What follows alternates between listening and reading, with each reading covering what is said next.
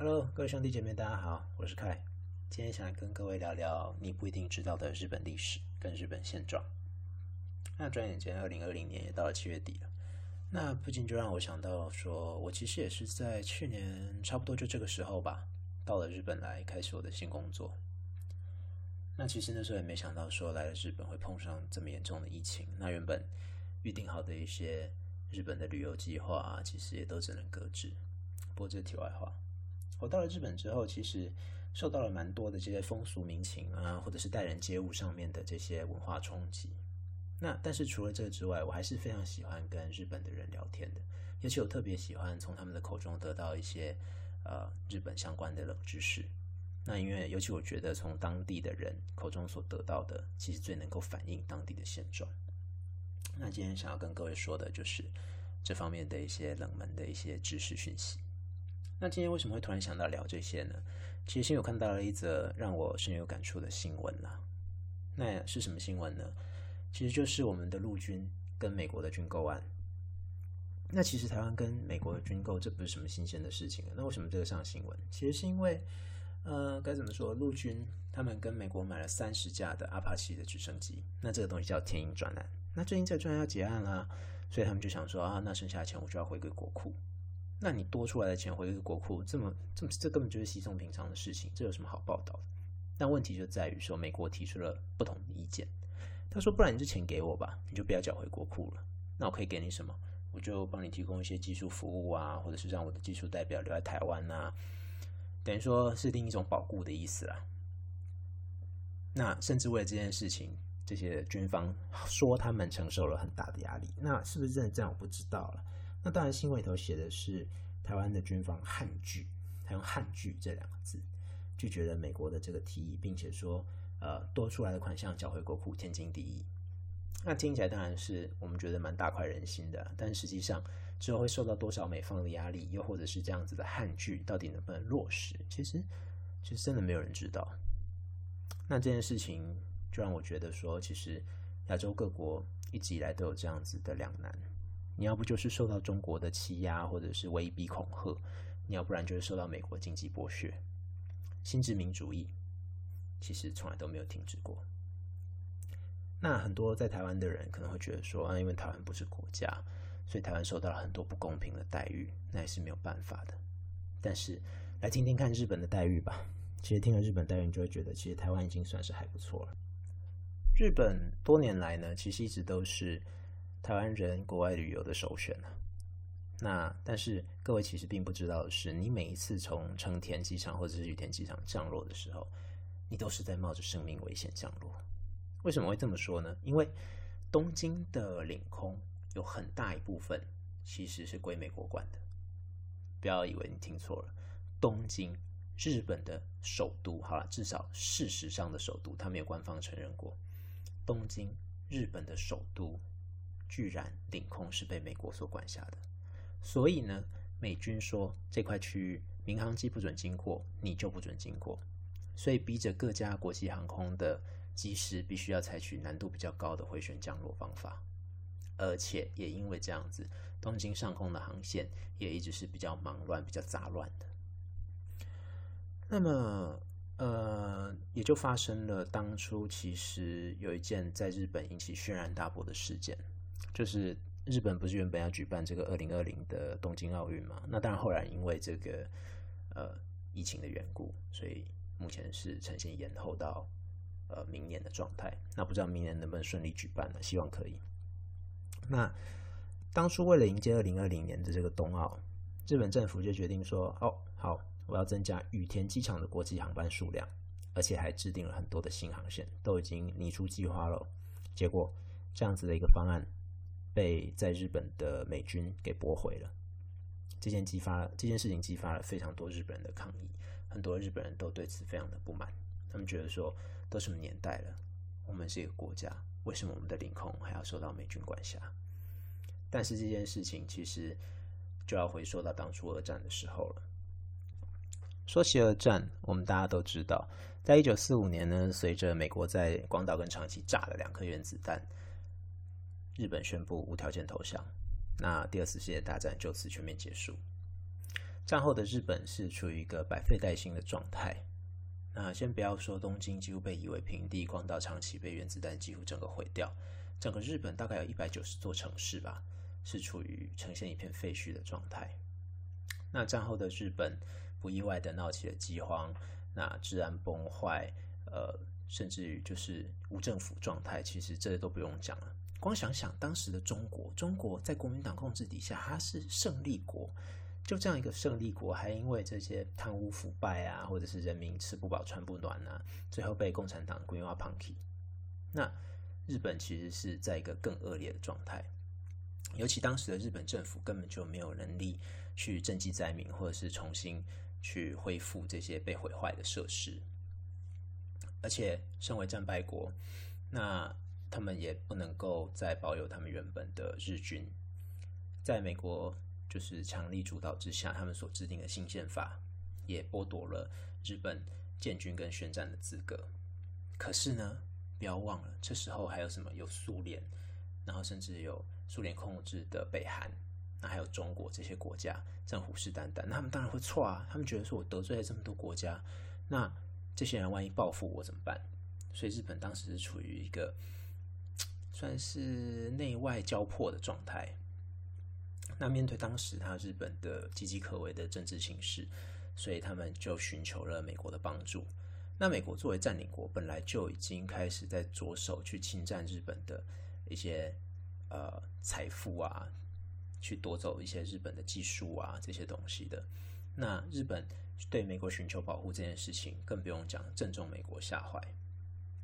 而刚好在一九五零年韩战爆发，那韩战爆发那时候就。美国命令就是美军去援助呃韩国，最后就是就也就是现在的南韩啦。但是毕竟从美国到呃韩国，它有一个非常远的距离，所以其实当时的美国急需一个在东亚的一个落脚地，它有一个基地。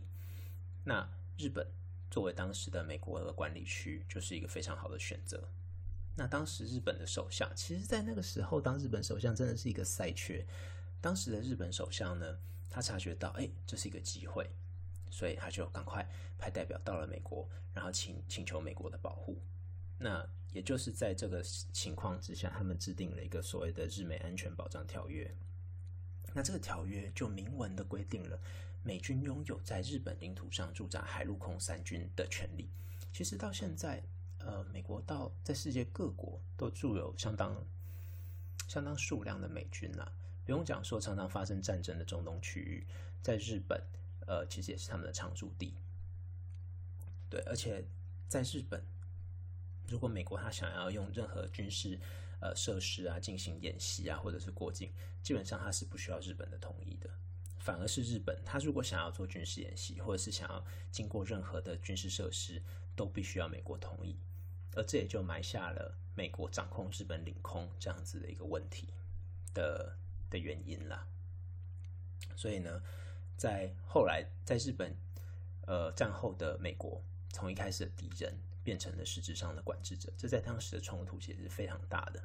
关于战后的日本，其实有一部纪录片，我觉得大家非常值得一看，它是日本导演龟呃桂志千介他拍的《东京黑洞》，那现在网络上应该都可以搜寻得到。这部纪录片呢，它详细详细的描述了。当时战后日本百废待兴啊，然后黑市兴起，然后呃治安败坏，新兴宗教，还有天皇失去神格之后，变成以前是天皇是神，是人民所碰不到的。那在麦克阿瑟的要求底下，天皇走出了宫殿，面向了人民。对他详细描述这些情景，我觉得还是蛮值得一看的，是一个很有意思的一部纪录片。那话说回来，当时美军也因为这样子就获得了。合法在日本驻军的权利，而且基本上是变成了日本实质上的太上皇。那当时的首相，我查到了，我刚刚查了一下，是叫做吉田茂。那这个吉田先生呢，当时其实也是面临了国内相当大的反对声浪，因为他的这个条约的信息一传出来，基本上他们日本国内都觉得他是在卖国。你把我们的日本的领空割给美国，那。基本上，日本变成美国殖民地，这有什么两样？不过无论如何，总之这个条约是签订了。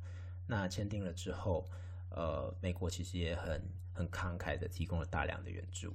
那我们所熟知的那种奶粉啊，这种基本的民生必需品、食品原材料，甚至是日本国内的能源建设，这些美国都出资出力去帮日本来完成。那相对的，当时韩战其实有很多的军需品也是交给日本的工业，这些订单都给了他们，所以无形之中帮呃日本的工业获得了一丝起死回生的契机。那援助完了之后，其实美国的这种呃私底下的这种心思也开始慢慢的浮上台面。那在签订这个美式安保条约的隔年，也就是一九五二年的时候，日本就通过了所谓的航空特例法。那这航空特例法是什么呢？这部法案就是告诉呃美军说，你得到了在日本领空的治外法权，其实是真正美军可以在日本领空横行无阻，是源自于这部法律。那还可以不受日本的国内法律、禁飞区域跟飞行高度的限制。那这个事情严重到什么程度呢？也就是说，他如果在城市里面进行训练飞行，万一飞机掉下来砸死了人，基本上他是完全不用负任何责任的。那反而是日本自己的民航机，它如果要利用这片空域，要靠近他们自己的首都，反而会受到很多的限制，因为美军在附近的基地。也也就是所谓的横田基地，它设立了一系列的禁飞区。那禁飞区最低的大概两千四百公尺，最高大概差不多七千公尺。那这一系列的禁飞区，你没有得到美军的许可，你是不可以飞越这片空域的。那你每一次进入都要申请一次许可。对于呃这些民航来说，他们其实是这其实太麻烦了。所以他们宁可用一个不自然的飞行航线绕过这一大片几乎跟喜马拉雅山一样高的高度。那这有多危险呢？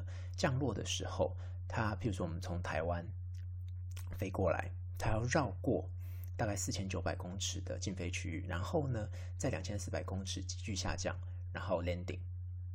那起飞的时候就更可怕了，他。为了要绕过这个禁飞的横田公寓，他要采取一个紧急回旋的方式，迅速爬升一个座喜马拉雅山的高度。就为了他们的禁飞区域，所以飞行员必须要去熟悉这样子的一套很奇怪的操作方式。也因为这样子的一个奇葩的规定，所以导致进出东京的航线非常的拥挤，而且各国飞机每年绕开这个区域都需要消耗很多的燃料的费用。那这些燃料费用，你以为会到哪里去？当然是到你的机票里面去。所以，其实知道这一点的日本人都非常非常的反感，尤其是光一想到日本的飞机要进入自己的首都圈上空，都会受到这么大的限制。说实在的，身为日本国民，情何以堪？而且不只是正常的民航机这种用途哦，若今天发生了灾害，哪怕是日本的飞机想要进入自己的首都圈上空救援，它也必须要经过美国同意。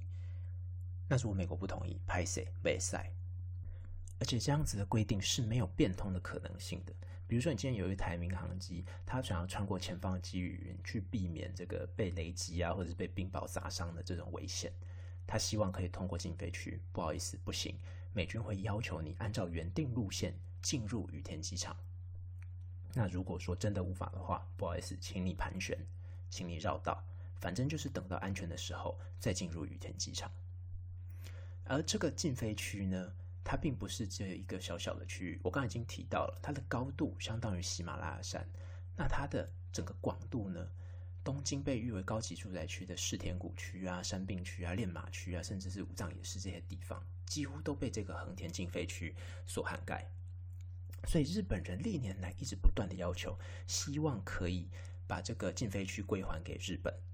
但是美国人才没有在管你嘞，他管你东京民航客机在上面挤破头。他不要就是不要，所以日本的空中秩序其实有一段期间是非常的危险的。那拿实例来说好了，在一九七一年的时候，全日空有一台波音七二七的客机，它从北海道起飞，那它载着这个离开著名旅游胜地的人，要来到日本的羽田机场。这其实是一个非常普通的日本国内航班，飞行时间大概一个多小时，非常的快。但是飞机飞到岩手县的上空的时候，却突然跟日本自卫队的 F 八六战机相撞，造成这个全日空班机上的一百六十二人全部罹难。这就是震惊日本的这个空难。那这次空难的主因呢？日本的舆论矛头就直接指向日本当时混乱的空中秩序，跟美军不断的去抢占日本空域这个问题，也因此是第一次驻日美军被逼的上了谈判桌去讨论说：，哎，我这个停飞区、禁飞区是不是有缩小，或者是呃归还给日本的必要？那可是，在这个呃停飞区归还之前。又发生了一件更可怕的事情。一九七七年，美军的幽灵侦察机在横滨坠入住宅，砸死了三名日本人，而且造成了另外六个人重伤。但是呢，当时的在飞机上的两名日本士兵，他们用跳伞逃生之后，居然在飞机残骸旁边拍照，微笑拍照。这张照片呢，彻底引燃了日本人心中的怒火，要求美军全部撤离。那当然，美军当然还是依然故我。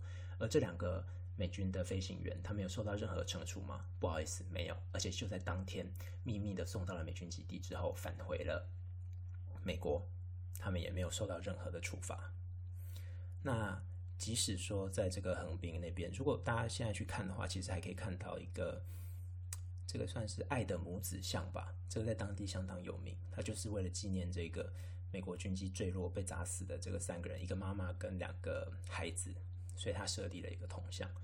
不过，即使是这样，也不能够把，也无法把美军逼出日本。不过呢，我刚刚有提到说，美军因为不断的发生意外，所以他们总算愿意跟日本开始谈判这个归还禁飞区这件事情。那最后还了多少呢？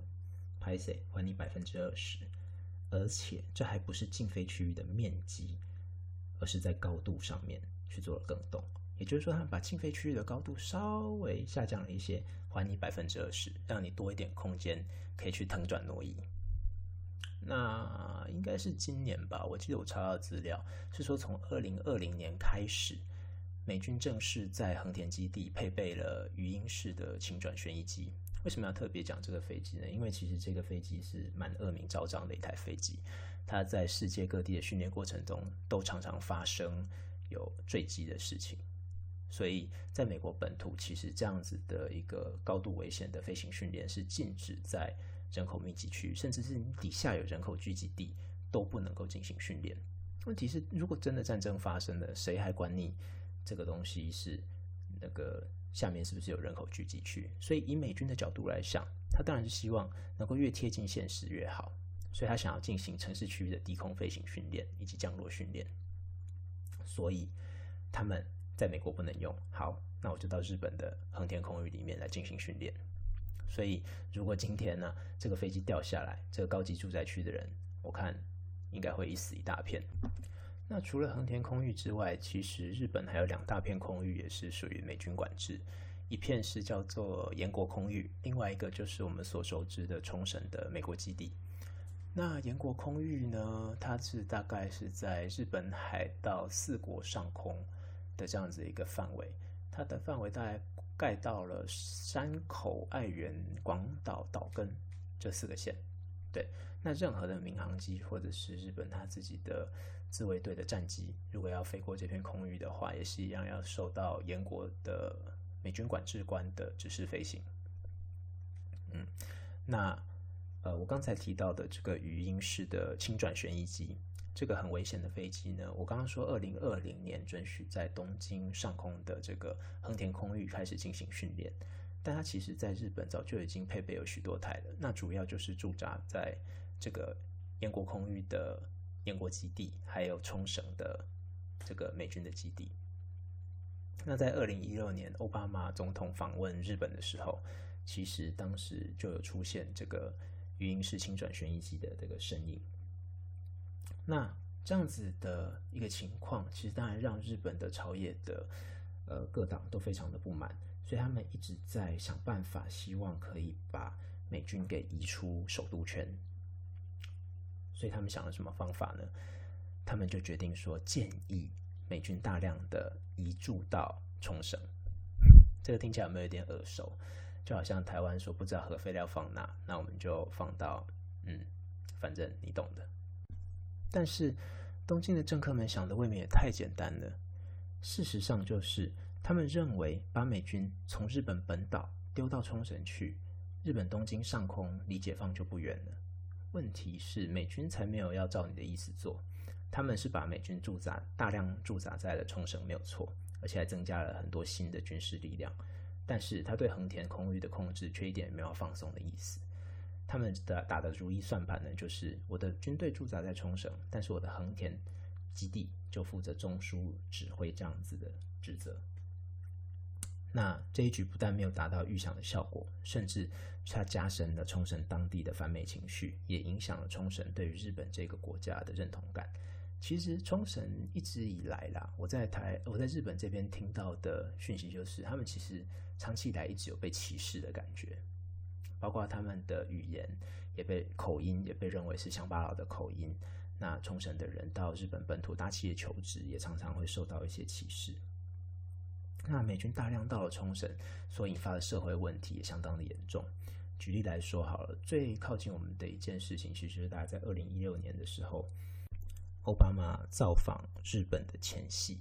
那在冲绳那边的美军人员，他涉嫌就是造逃，撞死了一个日本的女子，而且他还弃尸，就他有移动有弃尸这样子。那因为治外法权的原因，所以。日本当地的警方就只好把人交给美国政府处理，所以他也就马上被遣送回了美国。那最后有没有受到处罚？美军当时给的回应是说他们会详细调查，如果他真的有造逃的这个事实的话，他们绝对不会轻轻嗯轻易放过。但实际上到底有没有真的去调查或处罚，这就美军自己知道了。那当时奥巴马造访日本的时候。也因为这样子，有相当多的抗议者去抗议，呃，这个美军在日本的胡作非为。那更不要提让冲绳当地人民相当深恶痛绝的这个强奸案件。其实据统计啊，在美军驻扎在这个冲绳的三十年间，被举报的一百一十六件的强奸案件，就有一百一十一件是由驻冲绳的美军所犯下的。那其中最严重的一件，大概就是一九九五年的时候，有三名的驻冲绳的美军强奸一名的十二岁的日本女孩。但即使是这样子的严重的罪行，最后日本美军受到了什么样的处罚？送回美国去。对，那有没有处罚？怎么处罚？这就只有美国才知道了。所以呢，根据统计，其实在日本犯罪的这些美国军人呢，其实只有三成。是真正有受到处罚的，也不难想象日本国内对于这些层出不穷的美军犯罪事件是有多么的痛恨，但却又无力。其实啊，这些东西哪怕发生一件在台湾，我觉得台湾人民早就已经群情激愤上街头抗议了。但是在日本，这早就已经是默认的事实。不过话又说回来了，日本在战后其实因为他们被剥夺了建军权的关系，他们只能够。有限度的发展自卫队去保证它领土的安全，所以它其实军事力量是相当的薄弱以及不足的。所以只要在这个太平洋这个区域有一些风吹草动，其实日本的这种不安全感或者我们说的亡国感就会大大的增加。举例来说，在川普当选美国总统之前，他就一直在大力的批评说，呃，在过去民主党当政的时候，给了日本以及韩国太多的援助。然后这些让这些国家没有自己保卫自己国家的决心，所以他就是大力的主张要删减西太平洋这边的军费。那上台之后，在大概二零一七年一月的时候，川普又宣布说他要退出 TPP，那简简直就是告诉大家说他即将要弃守西太平洋，你们自己去搞你们自己的事情。就没想到，马上就在二零一七年的二月，朝鲜立刻就发射了一颗导弹，飞过了日本的领空。让安倍晋三紧张的赶快飞到美国去找川普，希望美国可以继续加强在东京附近的驻军，然后来保卫日本。结果，川普看准了安倍的心思，然后就说：“那可以，你要我把军队拨回去可以，你要我从美国本土加派军队支援可以，你要我派更先进的战机可以，你要付钱。”结果嘞？日本就乖乖的付了军费跟搬迁费用。前几代人好不容易千辛万苦的把这些美军给支到了冲绳去，现在不但回来了，而且还加倍，而且这些钱还都是日本出的。这简直就是宣告日本租界政府掏空心思想要要回领空的心思，已经等于付诸东流了。那其实值得一提的是，其实安倍晋三在上任以来，他一直就是致力于恢复日本国家正常化。那日本这个国家到底哪里不正常呢？其实现在啊，日本的宪法是在战后由美国所主导、所修订的。那在这样的一部战后宪法的所谓的和平宪法当中呢，它其实有许多对于一个呃独立自主的国家所不应该存在的条文，包括就像我说的这建军权啊，或者是对于领土的掌控等等。那这些对于日本的政治精英来讲，都是一个很大的羞辱，对。所以，呃，安倍晋三在上任以来就一直希望可以去修宪，但是这个难度当然是非常高的。尤其美国现在不断的在希望能够增加他们在东亚这个地区的掌控权。那更值得一提的是，其实，在呃美军现在在东亚许多的国家都有驻军，包括在韩国或者是菲律宾。那台湾附近，他们也常常会派军舰过来巡逻。但是在其他的国家，他们是呈现协防的状态。唯独在日本，他们到目前为止都还是以占领的名义，在所谓的防御，呃，中国跟俄罗斯，对，所以在很多的日本的人的眼里，他们是觉得很难以接受的。毕竟日本再怎么说也是世界第三大经济体，仅次于美国跟中国，但是却如此屈辱的成为了一个美国实质上的殖民地，更不要提美国这个殖民宗主国。他其实很多时候是他根本是不管日本的死活的。那举例来讲，最近在半导体界很著名的日韩的贸易战，对，那其实呃美国是完全没有要出手帮助日本的意思。那在很多时候，日本跟中国的冲突，美国也是一副置身事外的状态。那相对的，他却常常的要求日币，它是要涨就涨，要跌就跌，所以根本就是把日本当做他的提款机。也因为这样，其实现在很多的日本人开始注意到这样子的一个不正常的国家状态，而且开始发起了醒思，然后开始呃算是振臂疾呼，希望能够改变这样的状况。我在这边介绍一本书啊，它是日呃我从日本的朋友那边听到的，那我在台湾找到了中文版，所以我看了之后其实蛮有感触的。这本书叫做《非正常国家》，作者是史部宏志，那出版社是远足文化。那这本书的作者他其实非常的义愤填膺，他觉得说日本这种遭受到的羞辱程度根本就不下于那个大清帝国，就是十九世纪晚年所签下的各种不平等条约。那美国只是把无止境的把日本当做他提款机之外，他也长期的认为日本是一种次等民族的这种感觉。他们认为日本人是不是爱好和平的人民？总而言之呢，他的坚定的认为说。如果美国主宰的这个战后亚洲秩序不被推翻，日本就永无翻身之日。所以，他其实是这书其实是有点偏右派思想。那我看了这本书，相对于作者的义愤填膺，我其实我想的其实是更简单。我觉得是说这件事情再而一而再再而三的告诉我们和平的重要性，千万不能随便挑起战争，因为其实日本现在会有这样子的国家的状况。根本还是来自于当初二次世界大战的时候，他悍然发起了对世界的战争，然后导致他这样子陷入了永无翻身之日的轮回地狱。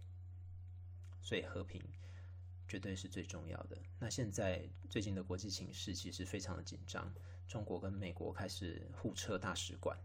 那我不晓得这对我们的国家会有多大的冲击，对于整个世界的秩序会不会有影响？我个人是非常不希望看到所谓的第三次世界大战发生。那尤其是中美这两个国家，其实离我们都很近，而且跟我们关系都很错综复杂。如果说今天真的发生了这样战争，台湾是绝对绕不开的。啊，说的有点远了。今天呢，主要就是借由这个机会跟大家聊聊日本的领空居然不属于日本这个事实，然后再延伸到其实整个日本，甚至是整个东亚。其实都是处在一个次等国家的地位。那我也希望有朝一日，我们这样子的状态能够有所改变。不过无论如何，自身的安全还是最重要的。所以啊，最近呃，疫情其实开始慢慢有这种复苏的迹象，大家还是要小心防疫。希望大家在家里注意好自己的健康，注意好自己的安全。那下次有机会再聊喽，拜拜。